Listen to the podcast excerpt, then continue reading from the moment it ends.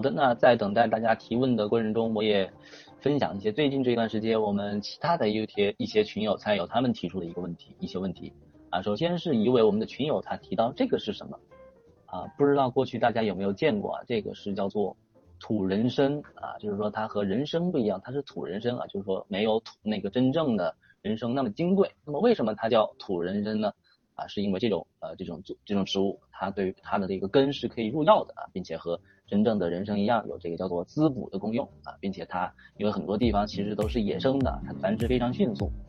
所以的话就是呃因为人们非常常见啊，所以给它取了一个土人参的别名啊。